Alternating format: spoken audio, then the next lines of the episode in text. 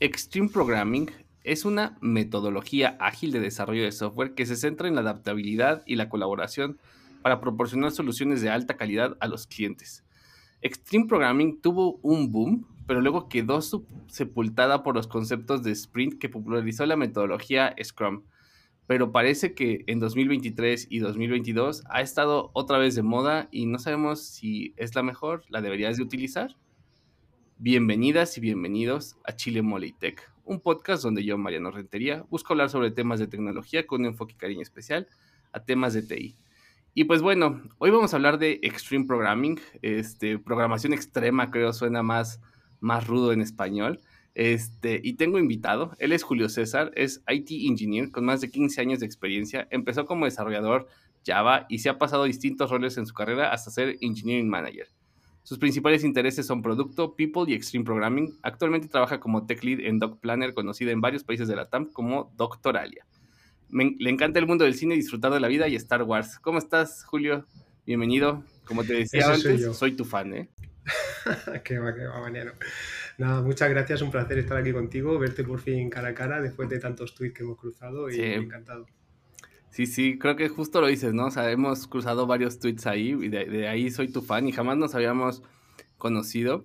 Y voy a dar una breve introducción al tema de, Extreme Programming. Este, ¿Cuáles son algunas de sus ventajas? Pues adaptabilidad es la primera. Es altamente adaptable a los cambios en los requisitos de proyecto y lo que permite a los equipos ajustar rápidamente sus objetivos y estrategias en función de las necesidades del cliente. Número dos, mejora de la calidad del software. Al centrarse en prácticas como el desarrollo guiado por pruebas, ¿no? el famoso TDD, y la programación en parejas o pair programming, Extreme Programming garantiza que el código sea constantemente revisado y probado. Comunicación y colaboración. Extreme Programming fomenta la comunicación abierta y colaboración entre los miembros de equipo al promover el trabajo conjunto y resolución de problemas en grupo.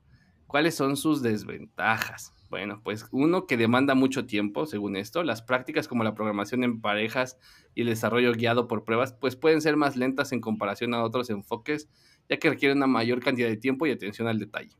Número dos, dificultad de adopción. La implementación exitosa de Extreme Programming puede requerir cambios significativos en la cultura y prácticas de trabajo de una organización, lo que puede ser difícil de lograr. Puede haber incluso resistencia por parte de los empleados y de los jefes. Número 3. No es adecuado para todos los proyectos. Extreme Programming puede no ser la mejor opción para proyectos de gran envergadura o aquellos con requisitos y estructuras más rígidos. ¿Cómo ves esta intro al tema, Julio, que me dio ChatGPT para, para este podcast? es, increíble ¿eh? lo, de, lo de ChatGPT.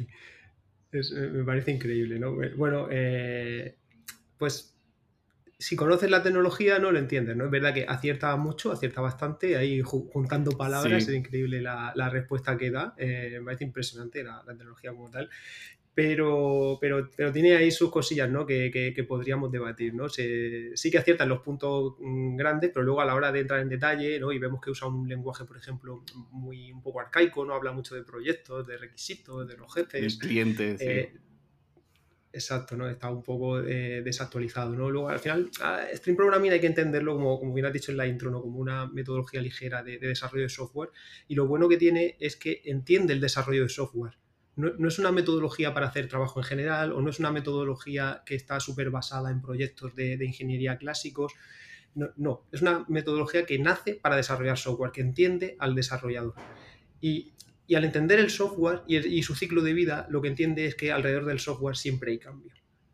Ya no estamos en, no vamos a hacer un proyecto en plan una calculadora que es algo súper, que tenemos súper claro desde el principio, que lo vamos a construir, que lo vamos a dejar ahí, que va a funcionar tal cual, que no va a haber que tocar eh, prácticamente en la vida. No, entiende que estamos haciendo productos software, productos digitales y que eh, empezamos con una idea, con un problema de unos usuarios que queremos resolver, pero nos vamos moviendo, vamos pivotándonos, vamos cambiando de ideas, haciendo hipótesis, probando cosas y en general en un constante cambio.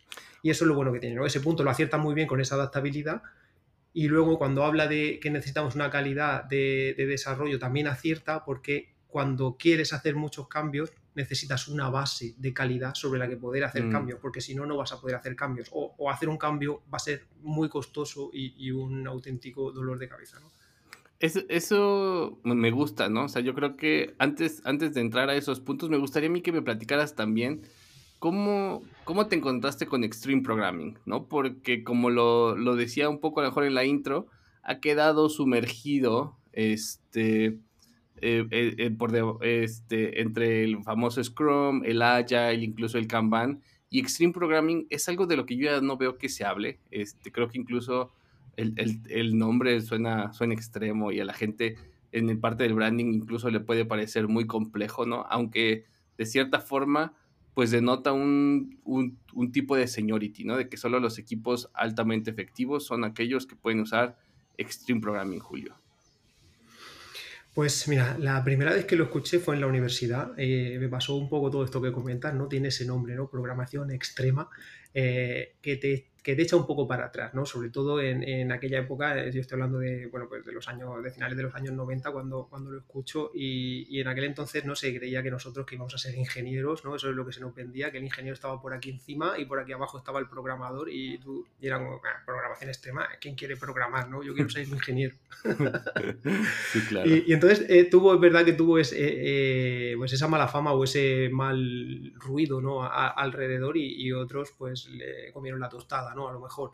Pero, pero a poco que te pones a estudiarlo, que te pones eh, eh, a mirarlo en profundidad y no solo alguna charla o algún contenido que se puede encontrar en internet, te das cuenta cómo eh, ya en los 90 y, a principios de los 2000, cómo daba con la clave de todo, ¿no? Y cómo hoy en día estamos haciendo muchas cosas que dijo Stream Programming hace 20 años, o intentamos hacerlas, ¿no? Ahora, todo esto que, se, que ahora se lleva tanto de los equipos autónomos, que tienen todas las capacidades, autoorganizados tal, esto ya no lo contaba Stream Programming en los 90. Y es ahora cuando estamos intentando claro. llevarlo a cabo, ¿no? Por ejemplo, ¿no? Eh, y, y, muchas más cosas, ¿no? Por ejemplo, la, la, planificación que ahora se lleva tanto por, por quarters, ¿no? Esto de decidir los objetivos, sí. los, los, los, los OKRs, ¿no? Sí. Que se lleva y, y, que luego vamos haciendo sprints para llegar a, a, a, ellos. Pues esto ya no lo contaba Stream Programming. Oh. Él ya te decía que la, que la planificación tenía que ser por cuartos, donde fijar unos objetivos para los equipos y que luego el equipo tenía que ir semana a semana ir, ir avanzando. Eso está bastante interesante. Oye, ¿y tú lo has implementado en equipos, Julio? Sí.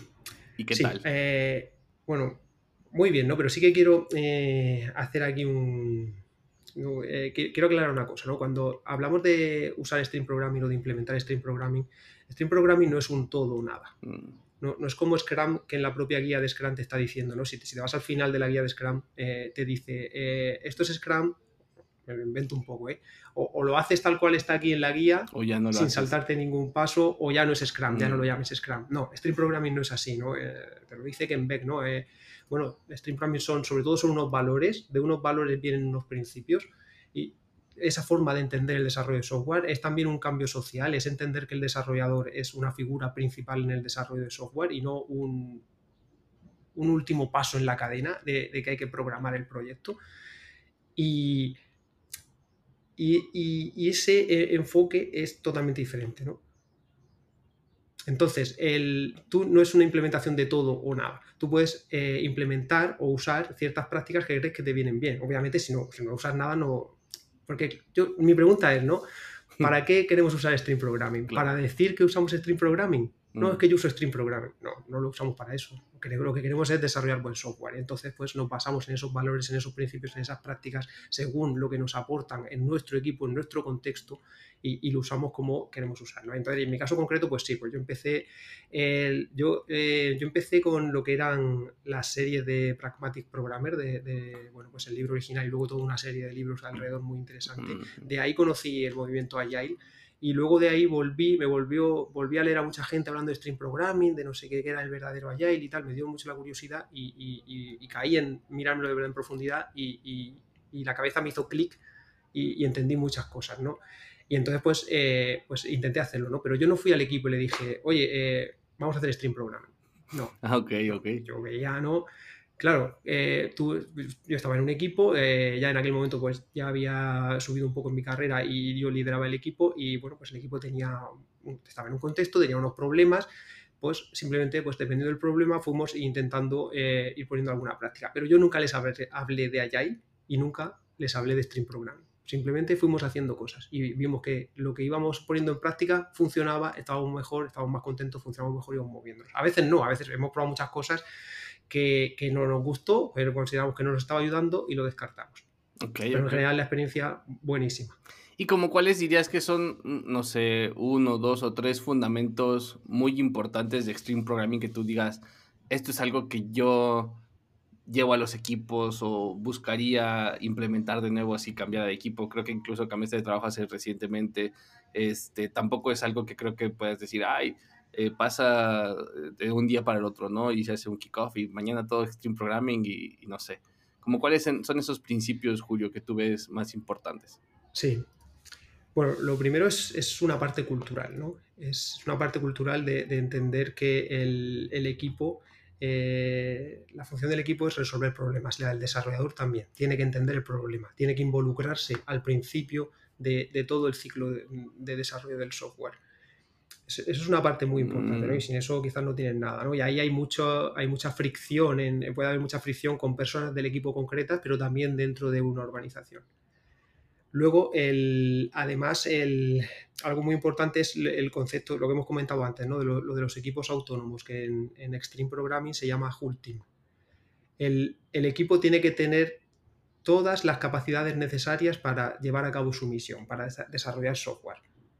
Eh, entonces, por ejemplo, esto, aquí tengo una anécdota muy buena. Eh, yo estaba en un, bueno, pues estaba en consultoría y estaba en un equipo y por contrato el, equipo no tenía diseñadores. Mm lo que tenía era pues como unas horas que podíamos mandar a una factoría de diseño para que nos hicieran unos diseños y, nos los devolvieran, ¿no? Claro, esto pues imagínate, ¿no? Esto pues, no era nada lean, eh, era un montón de desperdicio, no, eh, todo muy lento, además tenía un acabado que no estábamos muy contentos con ellos, si bien, si bien nos ayudaba, porque claro, no había diseñadores en el equipo y, y, lo necesitábamos, pero no estábamos muy contentos con cómo funcionaba.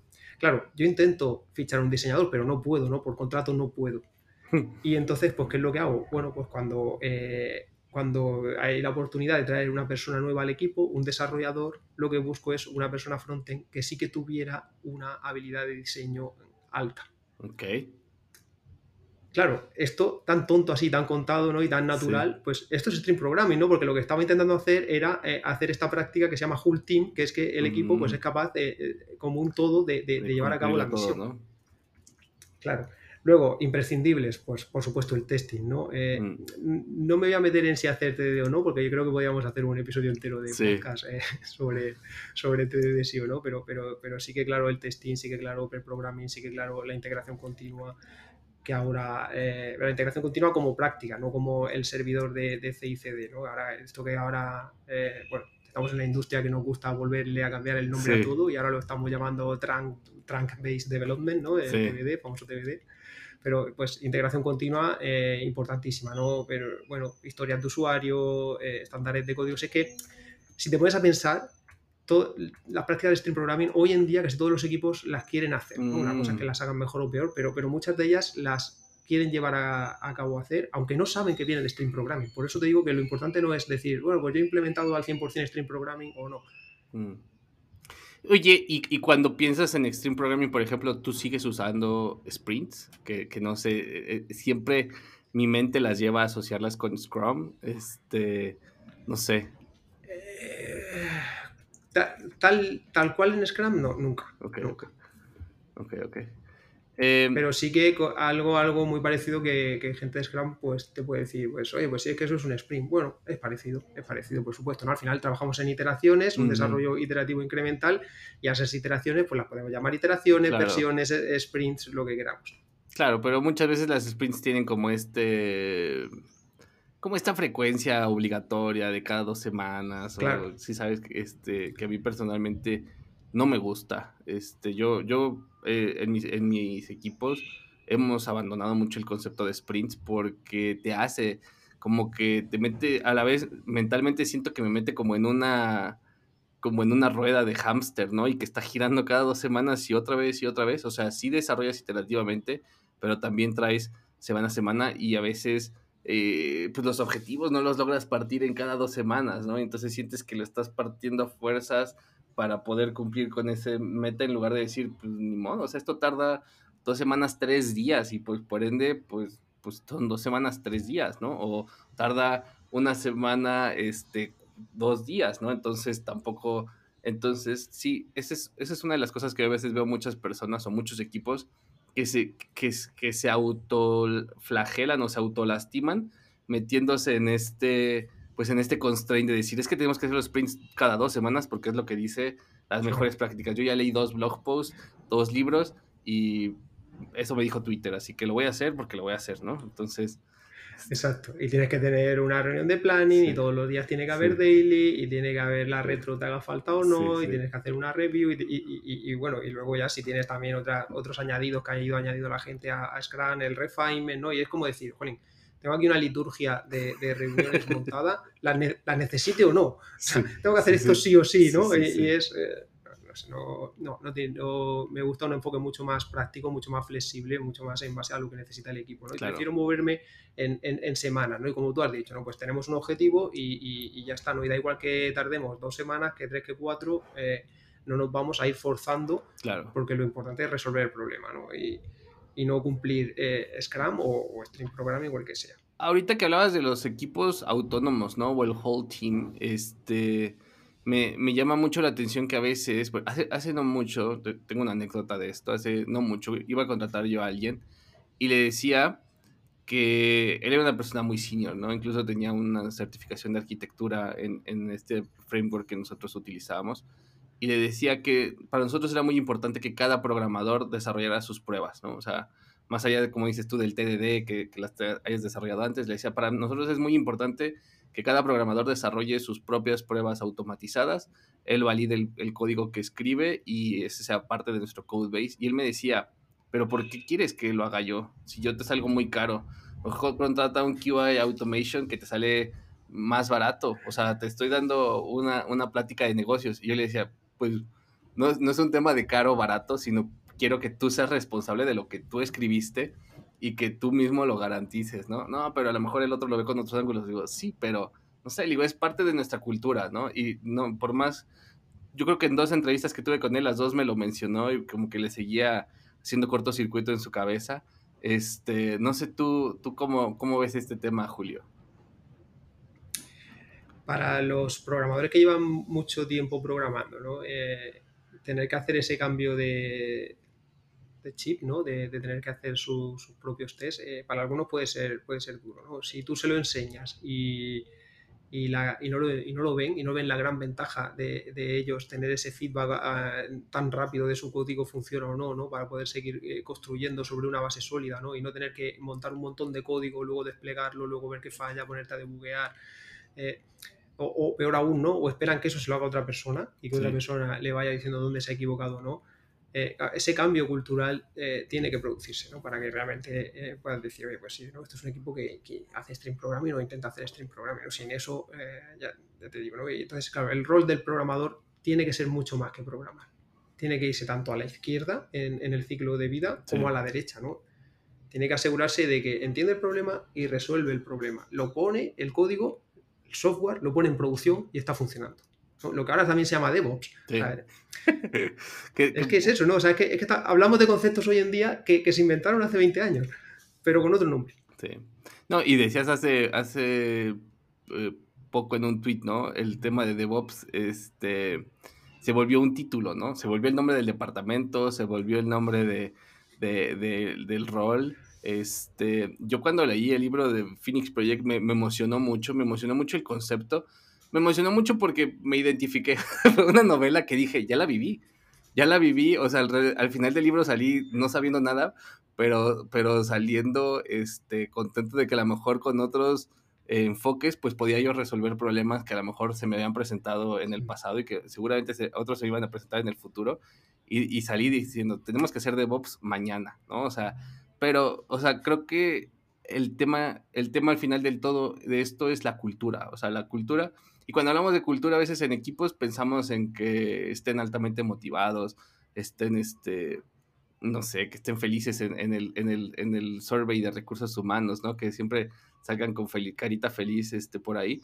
Pero yo creo que tiene que ver, eh, pues también con esta forma de, trabajo, ¿no? No sé, qué, ya, ya, le hemos pues, le estamos intentando etiquetar muchas cosas a la cultura y creo que algunas ayudan y otras a lo mejor no tanto, Julio. La cultura tiene que ser una cultura de, colaboración. Mm. O sea, eh, y eso es, imprescindible, ¿no? No puede ser el no, es que esto lo tiene que hacer otro y me lo tiene que pasar a mí. No, no. O sea, tenemos que entender que todos somos un equipo, que nos tenemos que ayudar unos a otros, que por supuesto cada uno es especialista en, lo suyo, pero no esperes que alguien te, haga todo su trabajo, te dé a ti tu parte, tú hagas tu parte, tú se la des a otro, así como una cadena, ¿no? Como eh, eh, así no funciona. No, no esperes que otro te, dé un, análisis de requisitos, una especificación de qué es lo que tiene que hacer el programa y que sea perfecto, ¿no? Que, eh, yo hago esto y punto, y no me lo cambies, ¿no? Y mañana no me lo vayas a cambiar, porque me enfado, ¿no? Encima me enfado, ¿no? Joder, me dice que lo cambie, ¿no? Me dijo ayer que era así, que era azul y hoy me dice que es verde, ¿no? Esa cultura no, no. Tiene que ser una cultura de colaboración, de querer resolver las cosas, de querer trabajar en equipo. Y justo por ahí te iba a decir, ¿no? Una de las, de las otras cosas que habíamos este, resaltado aquí en las notas era el tema de los cambios de última hora que acabas de mencionar y que para mí es un mantra. O sea, cuando yo siempre pienso en Agile, a mí me gusta irme a los 12 principios y por ahí hay uno de, que dice, aceptarás el cambio sin importarle la etapa en la que venga. Y pienso que es una de las cosas que a veces a muchas personas les cuesta más trabajo, ¿no? O sea, pero es que ¿por qué el cambio? Y no se trata del cambio, vamos a decir, el cambio por cambiar, ¿no? Sino el cambio en, en mejorar. O sea, oye, ayer, hace dos semanas o hace un mes que vimos esto, sí, seguramente la mejor idea era hacerlo como lo dijimos y a nadie, se nadie vio algo diferente. Hoy que lo estamos haciendo, vemos que el negocio necesita y el proyecto necesita y la infraestructura y el sistema, o sea, lo que hoy pensa, lo que pensamos, pues no, y hay que cambiarlo. O sea, y, no cerrarnos, no sé, hay, hay, personas que no les gusta lidiar con esto de los cambios, no quiero decir de última hora, porque mejor de última hora suena, pero vamos a decir los cambios que, rompen requerimientos o que a la gente también le gusta poner, es que la regla de negocio, la regla de negocio no se puede romper, ¿no? La regla de negocio suena un término a mí tan, tan, también tan fuerte como si estuviera en la constitución, pero muchas veces es, pues la regla de negocio es lo que el negocio pensó que era lo mejor hace una, hace, hace unos meses, ¿no? Y, y, y hay que adaptarnos o morir, ¿no? No sé, ¿tú qué opinas de esto, Julio? Claro, yo eh, has dado con la clave, ¿no? ¿no? son cambios de última hora, ¿no? Es, un aprendizaje que estamos haciendo para poder desarrollar la mejor solución a, unos problemas y estamos descubriendo, ¿no? Si eso ya existiera, pues lo habríamos comprado, habríamos comprado ese software que hace eso y punto, ¿no? Nosotros ahora lo que se hace en todos sitios es software prácticamente eh, nuevo, ¿no? Son problemas nuevos que hay que hacer y hay que hacer soluciones nuevas y, y hay que entender el cambio de forma natural. Y bueno, aquí pues cada uno es muy libre de decidir en qué entorno eh, quiere eh, trabajar y, en qué entorno no, ¿no? Esto, y esto es una pregunta eh, que se tiene que hacer en una entrevista de trabajo, ¿no? Oye, ¿vosotros cómo trabajáis? A mí realmente va a haber alguien que va a pensar las cosas, me va a venir y me las va a decir o no, o a mí me va a implicar en todo ese proceso de descubrimiento, de, pensar en el problema y en la solución. Sí. Esa es, la clave, ¿no? Para formar un equipo, porque al final, vale, o sea, si es que podemos elegir Scrum, podemos elegir Stream Programming, podemos elegir muchas cosas, ¿no? Pero lo, más importante es, son las personas que forman el equipo. Y hay que encontrar personas que estén alineadas con la cultura que queremos que tenga el, equipo. Ok, ok. Oye, el tema del testing, creo que es una de las cosas más importantes del tema de, de, Extreme Programming eh, y que últimamente ha tomado ya más fuerza, ¿no? O sea, que era algo así como eh, era un lujo, ¿no? Y ahora ya se vuelve más una necesidad, especialmente los que trabajamos desarrollando producto. Pienso yo que puedes vivir sin testing cuando estás haciendo todo nuevo, a lo mejor cuando estás desarrollando todo nuevo y, este módulo pues se libera nuevo, pero eventualmente cuando tienes que empezar a hacer cambios, tienes que empezar a subir versiones, etcétera, creo que lo decíamos por ahí, ¿no? Una base, una base sobre la cual puedas construir y que el testing te ayuda este, yo era de los escépticos del testing eh, hace, hace años y hoy soy un, convertido un convertido en esta, en esta religión del testing, Julio. No tanto el TDD, sino en el tema de que dejemos ahí las, las bases para que en el futuro esto lo podamos modificar o si queremos hacer un upgrade, nos sintamos tranquilos de que nada se va, no, no va a explotar, ¿no?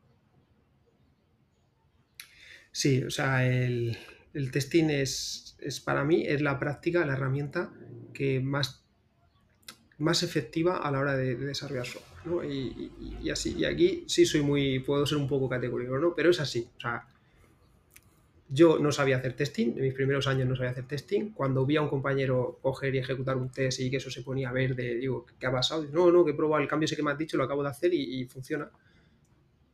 Me estalló la cabeza. Y a partir de entonces me puse. Y te digo que y, he estado muchos años aprendiendo a hacer testing bien, pero muchos, ¿eh? no es algo que se aprenda eh, fácilmente, porque, porque para hacer testing bien necesitas saber diseñar bien. Entonces todo va un poco cogido de la mano, pero cuando ya tienes esa madurez y ese nivel, haciendo testing vas más rápido. Y esto te lo prometo. Cuando tú realmente sabes hacer testing, ¿no? Y sabes qué test hacer y qué test no hacer, ¿no? Qué es lo que más le conviene a, a esto que quieres probar o qué no. Y entonces cuando ya tienes esa red de test, tú tienes un botón que cuando haces un cambio le das al botón y te dice si has roto algo o no. Por supuesto que todo esto con muchos matices, ¿no? No hay, no, no hay 100% de seguridad y, muchas cosas, ¿no? Pero, pero, pero el valor que te da es enorme. Porque es un botón, ¿no? Olvídate de tener que desplegarlo todo, tener que eh, cargar las bases de datos, los distintos servicios, eh, tener que poner a hacer pruebas de forma manual, todo eso olvídate, es un botón. Ya. Y nosotros, mm, como desarrolladores, nos dedicamos a automatizar el negocio de la gente, ¿no? Sin embargo, nuestro propio negocio, desarrollar el código, queremos, queremos tenerlo así súper manual, ¿no? no, yo es que quiero aquí debuguear aquí a mano y ponerme, eh, o sea, perdón, probar aquí el software a mano y ponerme aquí a debuguear aquí, tirarme aquí toda la tarde, ¿no? Por, por un, por, por un pointer que tengo por ahí. Claro. Claro, claro. Oye. Entonces, lo que hablamos es eso, ¿no? Entendemos el cambio de forma natural, vamos a tener que cambiar un montón de cosas en el software y entonces lo que nos viene muy bien es ese proceso, ser capaz de automatizarlo. Si además, eh, si ya cuando tienes cierto nivel quieres hacer TD, genial, TD también es maravilloso, ¿eh? lo que pasa es que eh, es otra guerra, ¿no? Y te, y aporta muchas, y te aporta muchas más cosas. Pero como mínimo, yo creo que, un desarrollador tiene que hacer test. En, en los equipos, slash empresas, voy a ponerlo así, ¿no? Diagonal empresas, que usan mucho testing. ¿Es común que no existan los equipos de calidad, eh, Julio? E, es, algo que por ahí alguien, yo me he encontrado gente que me dice, bueno, es que yo conozco empresas en donde no existe nadie de testing, realmente no se necesita un rol específico asignado a cada equipo, este, porque los desarrolladores son los que desarrollan las pruebas y producto incluso participa eh, en las pruebas a lo mejor manuales, ¿no? Yo pienso que las pruebas manuales te dan un sentido más como de usabilidad, de, cómo se siente, cómo se usa, cómo se ve, que, el, que, se rompa, ¿no? O sea, es, un, es un tema más de percepción y, va un poquito más en el frontend o por qué está tan lento, cosas así. Pero sí he visto yo que sí existe una tendencia a esto, Julio, y que a algunas personas a lo mejor esto les puede parecer polémico o impensable y por eso a lo mejor muchos también cubas se convierten en cubas de automatización para, pues, pues participar en la fiesta, voy a decirlo, ¿no? Tal vez. En, esto es, un gran depende, ¿no? la, respuesta a esto, ¿no? en, el, mejor de los casos, efectivamente, eh, si el equipo eh, tiene todas esas capacidades para ser autónomo, pues eh, tendrá esa capacidad de hacer el testing, ¿no? Que, tendrá una persona eh, específica de QA dentro del equipo y lo hará él. esa es una opción. Otra opción es que, no, es que al final eh, esa capacidad de QA ha sido absorbida por, los desarrolladores, por, otra persona que hace otras cosas, el, propio PM o, lo que sea, ¿no? Eh, es otra opción. Y luego eh, hay, una, esa otra opción que tú comentas de tener un equipo eh, solo para eso o no solo, ¿no? No estamos hablando, no, tiene, puede ser complementario, ¿no? Tú puedes tener los equipos que realmente tienen su capacidad de, testing, pero luego, por lo que sea, ¿no? Porque tu negocio realmente es muy exigente, porque, jolín, porque, porque es que meter un error eh, en, esto puede ser gravísimo y tener un impacto en el negocio importantísimo mm. y tú puedes seguir teniendo ese departamento de testing, ¿no? Al final no, no, hay una, no hay una única respuesta, una única configuración que yo te diga, no, es que lo mejor es esto, ¿no? Depende de muchas cosas. Eh, Pero sí que es verdad que, si tú consigues que el equipo tenga esa capacidad de testing, que los desarrolladores tengan eh, esa habilidad, cada vez vas necesitando menos las otras piezas. Sí, y, fíjate que regresando al, mejor al tema de equipos autónomos, hay un, hay un, hay un concepto que yo pienso que está muy, muy fuerte y es, es el del ownership, ¿no? El del ownership, que es el de que el equipo es el que lo, lo tiene, ¿no? Y el equipo también tiene que ser owners de la calidad de lo que entregan, de qué tanto cumple con las necesidades, de qué tanto realmente resuelve los problemas.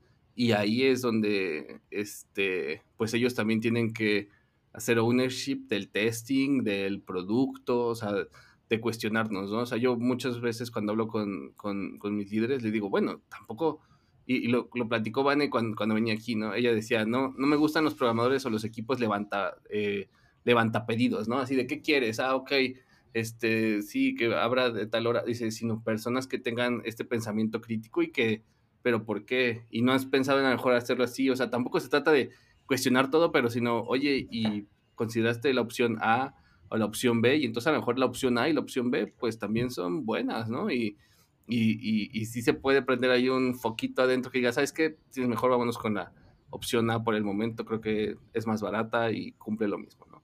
Entonces yo creo que se trata de, no de cuestionar, sino también de cuestionar, pero a la vez proponer, este, pues, pues me dices, pues a ver, pues tú también dime cómo, ¿no? O sea, tampoco aquí nos podemos poner en un standstill, ¿no? ¿Tú qué opinas de este tema?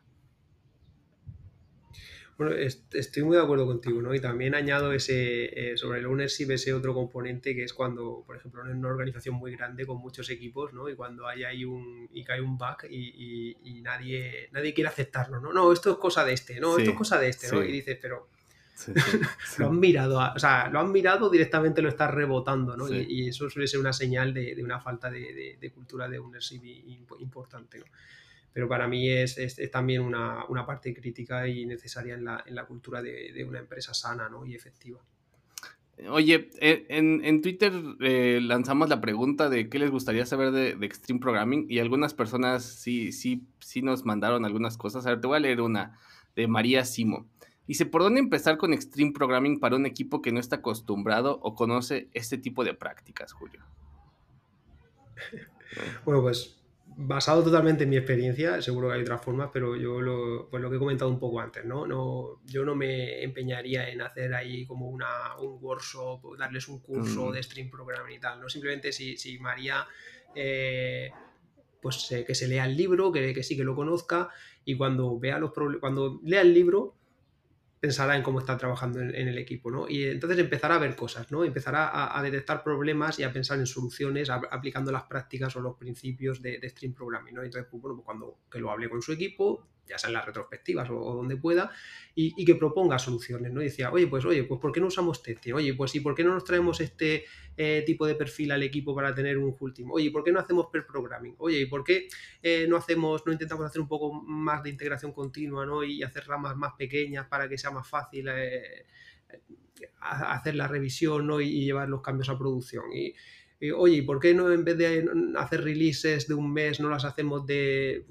de una semana, o oye, o cuando, tenga, o cuando tengamos algo que, que, aporta valor, ¿no? y, poco a poco, ¿no? Simple, yo no creo que haya una receta, eh, se trata de, de bueno, conocer Stream Programming, no se trata de ponerse luego en plan por querer ponerse la medalla de estoy haciendo Stream Programming, sino de, de, ir mejorando el equipo poco a poco gracias a, a esos conceptos, a esas prácticas que, que están escritas en, en Stream Programming. Sí, fíjate que nosotros por ahí algo que a lo mejor le sirve a María es empezamos con un equipo, pues, éramos muchos y empezamos con unos poquitos empezando a desarrollar sus pruebas, ¿no? Cómo las podíamos crear, cómo las podíamos integrar, cómo podíamos empezar a hacer deployments continuos también, ¿no? O sea, a lo mejor sí tuvimos que, que pasar esa curva de aprendizaje y ya como que cuando empiezas a pasar de eso, empiezas a construir sobre eso y como todo lo que construyes, ¿no? O sea, eventualmente se vuelve lento y otra vez hay que mejorarlo y hay que regresar porque mejor como lo, les escribíamos las pruebas hace hace un año ya, ya no, no estas no, no, dan tanto valor, estas sí, este, buscar ese balance, ¿no? A veces decías, pues, oye, oye, resuélveme esto y tú, pues es que como ahora me pediste tests, esto en lugar de tardar un par de horas va a tardar cinco días y tú me autorizas sin test y era así como, bueno, vamos a ver cuáles sí, a ver. Enséñame cuáles. Ok, eh, una negociación. Vamos con estos, creo que esos cubren. Perfecto. Ah, ok, ya nada más dura un día. Ah, muy bien. Sí, ¿sabes? Porque si, si era algo que nos, que nos, nos pasó a nosotros, Julio. Claro, y no, no volverse loco, ¿no? Eh, si ves que algo parece que no funciona, pues oye, pues no te vuelvas loco por intentar hacerlo, prueba otra cosa, porque hay muchas cosas con las que mejorar un equipo, ¿no? Y, y, en cuanto a los tests, es, claro, a veces decimos, no, es que con test va, vamos a tardar más. Vas a tardar más porque no sabes hacer test y tienes que aprender. La culpa no es de los test, la culpa es de que todavía no sabes. Exacto. Pero eso es como si, eso es como si te digo, oye, tienes que hacer esto, ¿no? Y, es que quiero que uses este framework. Y tú dices, no, es que yo no sé este framework, yo sé este otro. No, no, usa el que yo te digo. Vale, pues entonces voy a tardar tanto más, porque tengo que aprender a usarlo. Claro. Oye, por aquí decía alguien, ¿qué herramientas utilizas para medir la calidad de su software utilizando Extreme Programming? Creo que es una, una pregunta tan amplia que a lo mejor, no sé, o tú mides la calidad, este, Julio. Eh, claro, o sea, pero es, independiente de, Stream Programming, ¿no? Tú medirás la calidad como creas que la necesitas, según tu, según tu producto, pues, pues claro, pues medirás, medirás desde calidad interna, ¿no? Pues rendimiento, tasa de fallos, latencias, cosas así, o calidad externa, ¿no? Pues satisfacción de los usuarios, claro, claro. O sea, no, no, aquí Stream Programming no, no, aquí sí que es verdad que no entra para nada. Es que Stream Programming te va a ayudar a tener una calidad de base, pero, pero ya está, ¿no? Pero la calidad la tienes que medir tú aparte. no, hay un, catálogo de, indicadores de calidad media. A lo mejor la gente también piensa que Extreme Programming tiene que ver a fuerzas con este famoso Clean Code o, no sé, Domain Driven Development, así, que, te garantiza una calidad de código, en la cual, pues, automáticamente garantiza calidad de software, lo cual pues, tampoco es relacionado, ¿no? Se puede tener el código más limpio, pero el producto más ineficaz que, que hay, y viceversa. Puedes tener el producto más eficaz y en un solo script de mil líneas de código sin, sin, sin ninguna prueba y vende un millón de dólares al, al, mes, ¿no? Este, una pregunta de Sergio Perea dice, ¿ha habido, ha tenido que hacer adaptaciones o, o ajustes con el trabajo remoto o el trabajo asíncrono? Este, no sé, a lo mejor porque los equipos ya no están tan, tan el mismo tiempo, no sé, o incluso en persona, ¿no? O el pre-programming. Claro, Claro, claro, exactamente, ¿no? O sea, eh, al final eh, hemos dicho, este Programming se basa sobre todo en una gran colaboración y, cuando tú cambias algo tan mm, importante como de estar en presencial, todos eh, sentados juntos, a estar en remoto, por supuesto que, afecta al modo de funcionar, ¿no? Entonces, lo que tienes que hacer es, siguiendo basándote en los valores de Stream Programming y en sus principios, pues adaptar esas prácticas, ¿no? Y, por ejemplo, el, porque con las prácticas de Stream Programming mm, hay mucha, o sea, hay dos ediciones, dos versiones de Stream Programming, ¿no? la 1 y la 2. Y, las prácticas que todos conocemos eh, son las de la 1, ¿no? Pero luego en la 2 se, algunas cambian, no todas, ¿eh? pero sí que alguna cambia y se añaden eh, muchas nuevas prácticas, ¿no? Y, por ejemplo, hay dos prácticas, una es la de pues que haya un entorno de trabajo con, muchos elementos visuales, ¿no? Muy informativo y, y otra es el, claro, que eso en una oficina pues sería pues tener tus pizarras, tus tableros, ¿no? Tus, cosas ahí. Y otra es la de sentarse juntos, ¿no? Es, es, así, ¿no? Porque realmente pues, pues, ¿no? pues está demostrado que personas eh, que, se, que te comunican mejor estando cara a cara con una persona estando al lado, ¿no? Entonces, claro, eh, dices, bueno, es que entonces en remoto ya no puedes hacer stream programming. No, tienes que adaptar las prácticas, ¿no? Entonces, pues bueno, pues un entorno informativo, pues tendrás que currártelo y, eh, y, cambiar, es tener otras herramientas para que la información fluya, ¿no? Y usar el Slack, que haya notificaciones de las cosas importantes, de las que no, jugar con tableros, con cosas digitales, tal, ¿no? Y lo de sentarse juntos, pues, eh, pues por ejemplo, claro, ¿qué, ¿qué, tiene de bueno sentarse juntos, ¿no? Que las comunicaciones que ocurren en el equipo, todo el mundo está presente, ¿no? Y yo estoy escuchando una conversación y si quiero participo y si no quiero no participo y, si me quiero poner los cascos, pues me los pongo, ¿no? Pero soy, soy consciente de lo que está pasando alrededor del equipo. Eso cuando estamos todos en remoto, si nos dedicamos a hablar simplemente eh, en chat, en, privado, pues, pues nos perdemos muchísima información, ¿no? Perdemos mucha comunicación, Entonces, pues una forma de adaptar esa práctica es, pues, usando canales públicos para comunicarse, ¿no? Porque, o sea, si estamos en un entorno seguro, eh, eh, bueno, si es que eso es lo que ocurría en la oficina, ¿no? Tú en la oficina le decías, oye, eh, María, eh, ven, échame una mano que, esto no lo entiendo, tal, o fija, o, tal. Y la gente veía que María te ayudaba. la gente, porque se veía y decía, Julio no pudo, ahí está María sentada con él. Claro, y es que eso era malo, no. Pues, y ahora pues lo mismo, ¿no? Si en el canal del Slack público o del Teams tienes que decir, oye, eh, María, por favor, ven, échame una mano, porque fíjate aquí la que, la que hay lía, pues ya está. O sea, ¿qué tiene de malo? Porque lo, no tiene nada, ¿no? Pues eso, eso es un ejemplo de, las prácticas que, que, se intentan adaptar a esta nueva situación. ¿Por qué los canales públicos nos duelen tanto, Julio? Ese fue un tema ahí por ahí de un este de un tuit que sacaste. Yo no sé si, sí, sí, si, si, tiene que ver con nuestra cultura hispano-latina, este, o, o, qué onda. O sea, yo que he trabajado muchos años para, para empresas de Estados Unidos, me parece algo normal del día a día. Este, sí, claro que me han, regañado en público algunas veces, este, claro que a lo mejor yo también, y claro que me obliga a pensar en cómo soy capaz de transmitir retroalimentación sin que suene regaño, ¿no? O sea, que sea, que sea asertiva, positiva, a la vez que transmita urgencia. O sea, sí, sí, sí, tiene su reto, pero hay gente que nomás no le gusta, Julio. Es un tema, es un tema, pareciera que no, pero es un tema polémico. ¿eh? Mm, es cierto, es totalmente polémico. Y yo te tengo que decir que no te puedo dar una solución, ni tampoco una gran respuesta, porque no lo entiendo. ¿eh? Porque a mí no me duele nada, ¿no? Yo, o sea, yo estoy en un entorno, siempre me considero un entorno seguro, siempre me considero con la libertad de, poder hablar y oye, si, si no, y es donde yo quiero trabajar, ¿no? Por lo tanto, si no puedo trabajar así, cuanto antes lo, lo sepa mejor, ¿no? Y, pero claro, pero sí que hay cosas, ¿no? El, lo de regañar, ¿no? Eh, antes cuando estabas en presencial no te ponías a regañar en público, ¿no? A, a, dar un feedback negativo en público, o no deberías, ¿no? No deberías. Entonces te ibas a una sala a hacerlo para hacerlo bien. Claro, el que lo hacía mal en presencial, pues seguramente lo, lo hará mal en un canal público, ¿no? Pero pero son cosas distintas, o sea, no sé. Mm, yo, es cierto que hay personas que les da como mucha alergia el escribir en canal público, y, pero yo no lo entiendo. Oye, Julio. y es súper es, súper bueno ¿eh? que el equipo tenga esa, se sienta seguro de poder hablar ahí públicamente las cosas, ¿no? Porque, porque para trabajar en remoto de forma efectiva es muy necesario. Yo también lo pienso, incluso para, eh, para eso, ¿no? Para la colaboración. A veces alguien dice, oye, no están considerando esto, especialmente cuando son temas, pienso yo, de negocio o preguntas muy abiertas también de forma técnica. Oye, ¿algún equipo ha resuelto esto de esta forma? Estamos pensando en esto, ¿les hace sentido o no?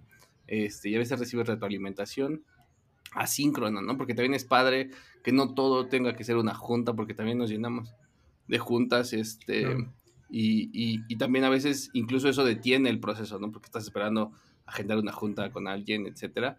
Este, el pair programming, no me gustaría no dejar de, hablarlo. Platícame, platícame de él. ¿Cómo, ¿Cómo sí es efectivo el pair programming? Y también he escuchado a muchas personas que abusan del pair programming, volviéndolo una forma así de, pues, ¿qué hiciste ayer? Cinco horas de pair programming. Y dices, bueno, y al otro día, pair programming. Y el otro día, pair programming y tú. ¿Y qué, onda? O sea, ¿es, es pair programming por siempre? Este a, qué horas cada uno de ustedes también es capaz de, ser este, autónomos, ¿no?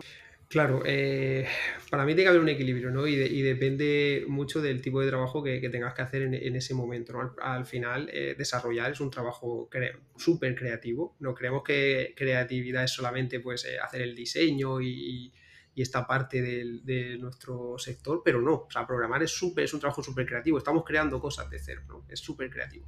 Y en los trabajos creativos, pues eh, muchas veces necesito, te viene genial tener a un compañero con el que poder eh, discutir, eh, poder poner entre dos, piensan mejor que uno, y, o incluso ya no dos, ¿no? Sino a lo mejor hasta tres y cuatro, ¿no? ¿Cuántas veces no te ha pasado, ¿no? Que tiene, oye, pues, pues no tengo claro aquí este diseño, ¿no? Eh, necesito ayuda porque si no, como me ponga a construir yo solo, eh, luego voy a llevar la pull request a la, review y, me la van a echar para atrás porque me van a decir, y con razón, que es que tenía que haber tenido en cuenta tal o que cual, o que si hago este cambio eh, viene mejor, ¿no? Entonces, Per Programming sí, es una herramienta súper útil para hacer un código de alta calidad, muy necesaria a veces, que viene muy bien, pero claro, pero el programming para todo, mm, no sé, yo creo que hay. Primero, como persona, a mí, eh, tener que estar ocho horas al día haciendo per programming, eh, yo no podría. no podría estar, no sería agotado, o sea, me sentiría, no, no podría, ¿no? O sea, muchas veces yo necesito eh, desconectar, hacer un trabajo más repetitivo, descansar, pues aprovecho para leer el Slack, las notificaciones, contestar algunas cosas, tal. O sea, y necesitas esos periodos, ¿no? esos breaks incluso hay trabajo, joder, hay trabajo que, que, no te vas a poner a esperar a que, a que la otra persona, porque el programa es síncrono. Entonces, si tienes que esperar a que la otra persona esté disponible para hacer, para yo qué sé, ¿no? Imagínate, añadir una propiedad, un fichero de propiedades. Sí. o, claro, hay, hay trabajo eh, que es pues que ya lo tiene, que es rutinario, que tampoco, que no necesitas tampoco el feedback de nadie, ni, ni discutirlo, porque está claro, que todo el mundo lo va a entender cuando vea la pull request. Pues para eso, en mi opinión, no necesitas per programming. Entonces hay que saber encontrar el equilibrio. Este, Julio, ¿por qué seguimos debatiendo sobre Agile y Scrum y a lo mejor? ¿Y, por, qué, por qué no estamos platicando más de Extreme Programming?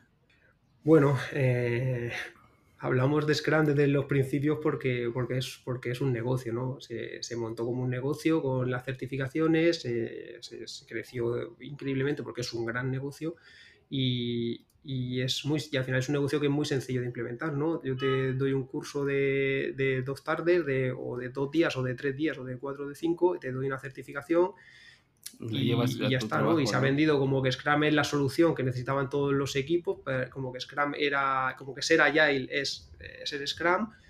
Todo esto se ha vendido así con un discurso muy simple, muy rápido, se ha comprado y, eso ha hecho que eh, sea súper conocido en puesto de Stream Programming, ¿no? Que es algo que te tienes que leer unos libros, que practicar en tu día a día, que llevar a cabo, que, que, que cambiar la cultura del equipo, que empoderar al desarrollador. Claro, mucho más complicado, ¿verdad? Y además no tienen ningún incentivo económico, ¿no? No hay, certificaciones, no hay dinero, no hay formadores, eh, eh, esto, bueno, no hay certificaciones oficiales. ¿eh? El propio Ken Beck dijo que él no veía, lo, lo, dice en el libro, él no, no, le ve el sentido a las certificaciones, él no puede certificar a una persona como que sabe desarrollar, sabe stream programming en base a un examen para poder certificar a alguien tendría que trabajar con esa persona muchos meses y entonces podría decir, bueno, pues sí, venga, luego certifico como que esta persona efectivamente pues sabe desarrollar de acuerdo a Stream Programming.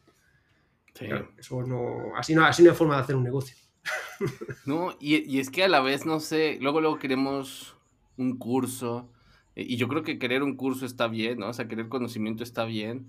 Eh, un curso, pues viene el conocimiento más digerido, a lo mejor que leer un libro, este, pero sí, nos gusta tener ese título, ese papel con el cual demostramos que ya sabemos y que estamos esperando para, implementarlo, ¿no? Y yo creo que esto es un concepto constante, constante, reintentar, reintentar, porque los equipos también y las culturas se tienen que transformar y retransformar y adaptar a las realidades que vive el negocio, los factores externos, el presupuesto, todo. O sea, no puedes pensar que lo que te funcionó el año pasado te va a funcionar este y lo de este te va a funcionar el que sigue. O sea, creo que eh, eh, ese, ese, tema también del agile, como del, del reinventarse, es algo que a mí me gusta y que es algo que a veces en las metodologías parece que queda, queda de fuera, ¿no? Sí, sí, sí totalmente de acuerdo, ¿no? Pero, y además, tú lo has dicho antes también, eh, el naming de, Stream Programming eh, es horrible, ¿no? ¿Quién quiere ser un programador extremo? Eso, suena, a, suena, suena loco, ¿no? Sin embargo, ¿quién no quiere ser un Scrum Master? Scrum Master, tío, o sea... o un Product Owner, ostras. Sí. Sí, no, incluso eso, eso ¿no? ¿Cómo, ¿Cómo, vendes esta idea a los líderes, no? es que hay que usar Extreme Programming. Hoy suena muy, muy difícil, ¿no? Yo creo que búscate algo más simple, búscate mejor cómo hacer Scrum Masters. Eso veo que mucha gente lo está haciendo y seguro que funciona, ¿no? Entonces, este suena que solamente sirve si tienes puros seniors y puras personas súper capaces. Creo que ese sería un mito, ¿no, Julio? No, no se puede hacer Extreme Programming sin que todos los miembros del equipo sean seniors con más de 10 años de experiencia. Claro, por supuesto, porque, porque, porque es un estilo más colaborativo, ¿no? Y, por ejemplo, otra de las ventajas de Pair Programming es que el conocimiento y las habilidades pues se transmiten mucho más fácilmente, ¿no? Y, tú puedes empezar con, personas más juniors que van a aprender de, forma más rápida, ¿no? Que, de la otra forma trabajando de forma mucho más desconectada, ¿no? y con, y, vas a aportar valor en muchas más partes. Qué bueno. Mm, o sea, es, algo que sí, ¿no? Que además eh, creo que salía en, la, en, las desventajas que había dicho ChatGPT. Eh, y, yo no lo veo así, ¿eh? O sea, para mí, ¿vale? O sea, tienes que aprender a hacer test, sí, por supuesto. Tienes que aprender a programar, sí que, pero sí que ya es difícil, ¿no? Es que si nos pensamos que aprender a programar es fácil, estamos cometiendo un gran error. O sea, hacer copy-paste es fácil, sí, pero aprender a programar no es fácil. Y entonces, y, hay que hacer cosas muy difíciles para aprender y para ser un buen profesional, ¿no? Y, pero sin embargo, eh, el, camino que te marca Stream Programming para mí es mucho más humano, mucho más, incluso mucho más divertido, pero sobre todo más efectivo. Ok, ok, me gusta, me gusta. Eh, ¿Alguna conclusión, Julio, antes de terminar? bueno, como conclusión diría que yo puedo ser muy aquí no, oh, esto es lo mejor y tal, y no, o sea, al final que cada uno, eh, que, que, lo, que, lo, miren, que lo estudien, que lo evalúen y, que no hagan caso a nadie y que lo prueben, ¿no? Eh, pero, pero poco más, ¿no? no cuestionémonoslo todo y, a mí el primero, ¿no? Como yo he dicho, a, mí me ha funcionado, eh, sin duda tengo claro que, funciona y, y no me importa mm, contestar al que tenga más dudas o más preguntas en el futuro, que me, que me contacte. Pero que no se que nadie, que, la gente tenga su propio sentido crítico, ¿no? Y que decida hacer lo que, lo que... Excelente. Sí, yo, fíjate que yo te veo, este, sí los invito a que le escriban a Julio, ¿no? O que eh, públicamente, como, como deberían de ser los, los chats públicos de Slack, le hagan alguna pregunta porque seguramente a alguien le puede servir. Yo creo que es un tema bastante interesante, muchas de las prácticas que trae y que se pueden adaptar, ¿no? A veces también caemos o cometemos la necesidad de decir, es que mi equipo utiliza esta metodología, en lugar de decir, bueno, es que mi equipo utiliza estas prácticas, ¿no? En lugar de decir, utiliza esta tecnología, usa estas prácticas, los cuales son parte de nuestra cultura o de nuestra forma de trabajo, y lo cual, pues, algunas son muy buenas este, de Extreme Programming, otras sí pueden venir de Scrum o de Agile, otras son nuestras, algunas incluso pueden ser Waterfall si, si lo necesitan, ¿no? Sí, necesitamos una etapa de aprobación y este es un gate que hay que pasar y, y, y, no pasa nada también si eso funciona, ¿no? Este, también hay que cuestionarse de vez en cuando, oye, ¿y si quitamos esta o mejoramos esta o cambiamos esta por esta otra? Y, creo que Julio hace muy bien ahí en Twitter siempre a estar ahí, aunque a veces parezca muy, muy cerrado, muy, muy de la teoría, pero, pero no. Exacto, exacto. Bueno, y es que de hecho eh, en la actualidad mm, la mayoría de equipos no lo saben, pero hacen waterfall. está bien, está bien.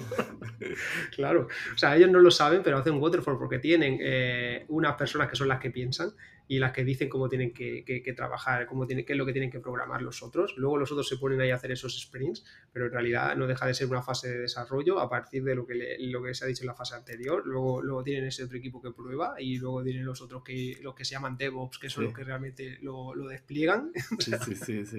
o sea, mucho, o sea, seguimos trabajando mucho de forma waterfall. Y otros que le dan soporte y así, no, no, bueno. Este, bueno, pues vamos a pasar a Tech Twitter, Julio. Como te decía, había que, traer aquí un tweet para platicar. Empiezo yo. Este es de Nathan Bog. Este, últimamente no he visto muy, buenos twitters. De hecho, eh, cité uno tuyo hace, creo que en un episodio que, salió. Este, va del tema de Waterfall y Extreme Programming, de hecho. Y bueno, en este de, Nathan Bog, este, habla de un concepto que a mí me llama, me, me interesa mucho, ¿no? El tema del storytelling. Y es un hilo que dice Storytelling es un juego de psicología y 10 trucos acerca de, no sé, de psicología para volverte un mejor storyteller.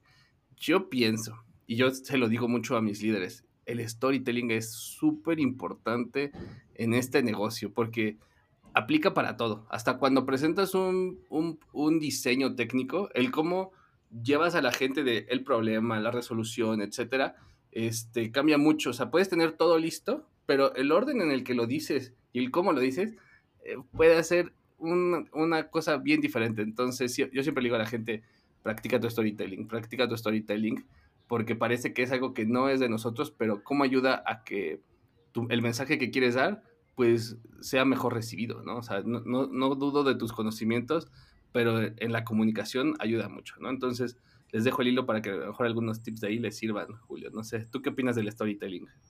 Totalmente de acuerdo. ¿no? Hemos hablado de colaboración. Para la colaboración es imprescindible la comunicación, que es un valor de, stream programming, ¿no? Y, este, y el storytelling pues no deja de ser una herramienta para, para la comunicación. ¿no? Y aquí, y, joder, pues yo, a mí me encantaría ser mucho mejor en comunicación de lo que soy. Soy bastante malo, desgraciadamente.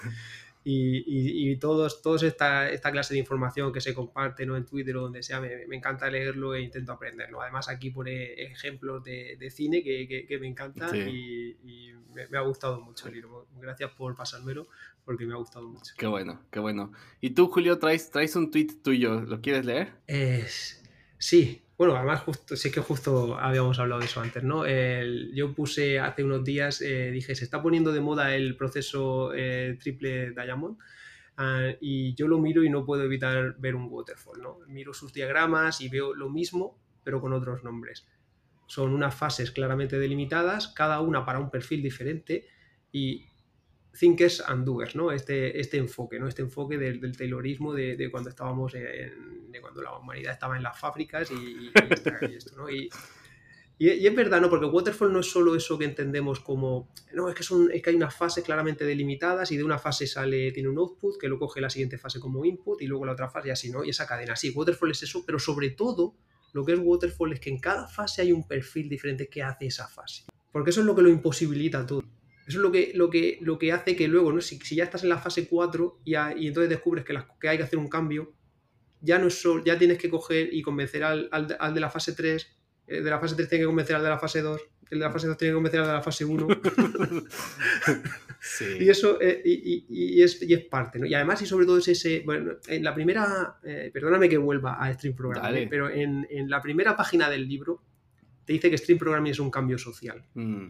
Cuando yo leo esa frase es como, Buah, eh, no, no, sé si he acertado con este libro o no, no, no sé por dónde va a ir ahí, ¿no? pero, pero conforme sigues leyendo te das cuenta que es así, ¿no? La, la fuerza realmente es de decir, no, es que aquí tenemos que ser todos un equipo, es que el desarrollador es un actor principal y no un actor secundario del desarrollo de software y hay que involucrarlo en todas las fases del ciclo de vida de desarrollo de software. Sí, sí. Es, es, es, y sí, creo que como yo no sé cómo también se quieren poner de moda estos procesos nuevos, ¿no? Este que son, son solamente un reempaquetado de lo mismo, ¿no? O sea, yo a veces lo pienso y es, un reempaquetado de lo mismo, este, de cosas de Waterfall con otras cosas y listo, ya, este es la nueva modo, y le sirve, Zendesk es, es, exitoso gracias a esto, ¿no? Esta es la, esta es la receta, la fórmula secreta de su éxito y luego, luego, alguien lo lee, se inspira y ¿saben qué? Tienen toda la basura, vamos a hacer esto, este, en algunas ocasiones funciona en algunas ocasiones lo implementan peor que la receta y entonces ni siquiera y, no tienes los mismos roles, ni el mismo presupuesto. Pero sobre todo porque quieres comprar eh, esa receta, ¿no? Y sobre todo, y quieres comprar esa receta donde te está diciendo, jolín, es que aquí hay unos tíos que son los que piensan, que son los que controlan el bacalao, ¿no? Y, y, esos son los que le van a decir a los otros que hagan las cosas. Y, los otros las van a hacer, ¿no? Y si las cosas salen mal es porque, es porque estos han hecho las cosas mal, porque yo lo he pensado bien y, yo lo hice bien, ¿no? Y es esa mentalidad, esa cultura... Eh, es difícil, es difícil combatir y es difícil trabajar con ella. O incluso de dime exactamente todo lo que tengo que hacer. pues si te tengo que decir exactamente todo, pues lo hago yo, porque me tardo también yo en explicar. Al mismo tiempo que me tardo en documentar todo, pues ya lo hubiera hecho, ¿no? Obvio que eh, si sabes, o sea, Claro, quería eso, efectivamente, ¿no? Muchas veces Sí, sí, que muchas veces criticamos al que está arriba, pero es verdad que, también hay gente, ¿no? Hay desarrolladores que, tienen ese, chip y esa cultura y, a mí no me gusta nada, ¿no? De, no, eh, es que no, es que la historia de usuario es que, es que no me has puesto aquí, eh, no me has puesto no sé qué o esto no lo entiendo, hasta que no me, especifiques esto no voy a empezar. No, hay que, hay que colaborar, hay que trabajar en ello. es correcto. Pues bueno, muchísimas gracias a todos. Gracias especialmente a ti, Julio César, por haberte animado a participar, aunque te dije Julio todo el, todo el episodio. No sé si quisieras agregar algo más antes de irnos. Este, si nos puedes decir cómo pueden saber de ti, de tus redes, lo que tú gustes. Eh, nada, bueno, un placer, Mariano, me ha encantado. Eh, un rato súper agradable, súper ameno, nos hemos reído, hemos hablado un montón. Eh, y nada, el, bueno, el que quiera seguirme, pues en Twitter soy J. César Pérez y, y ahí en mi perfil pueden ver el resto de, enlaces a otras redes sociales que tengo. Y cualquiera, si, oye, que quiera compartir unas palabras conmigo, tengo los DM abiertos o, incluso, como bien has dicho tú, con un mensaje público, no hay problema. perfecto. Para mí es muy importante. O sea, yo el, cuando yo en la universidad aprendí bastantes cosas, creo que cogí ahí una buena base de, cómo funcionaba el mundo, pero, pero, pero eso ha sido nada, un tanto por ciento mínimo comparado con todo lo que he aprendido eh, a partir de la, de la comunidad. Y yo, para mí, yo me siento ¿no? en la necesidad de, devolver cosas a, la, comunidad. ¿no? Al principio tenía un blog, hacía muchos años, pero bueno, luego descubrí Twitter y ahora pues, pues uso Twitter pues, para contar mis tonterías, ¿no? Pero bueno, Hay gente que, me dice que le gusta, como tú. a, mí me, a mí me gusta, soy tu fan. Y aquí están los links, eh, en, las notas del podcast están los links para que sigan a Julio aquí en Twitter y en las redes, que, en LinkedIn y hasta en Mastodon. Este, y bueno, pues yo los invito a que sigan el podcast en nuestras redes sociales, en Twitter y en Instagram. Nos encuentran como arroba chilemolitech. Subo este, clips también a mi TikTok personal, que es Mariano Rentería. También en Twitter mi handle es Mariano Rentería, en donde a veces soy polémico y a veces no tanto. Este, una versión de este podcast también se va a YouTube este, unos, unas semanas después. Y bueno, pues no olviden que si les gusta el podcast, recomiéndenlo a sus amigos y si no les gusta, recomiéndenlo a sus trolls más cercanos.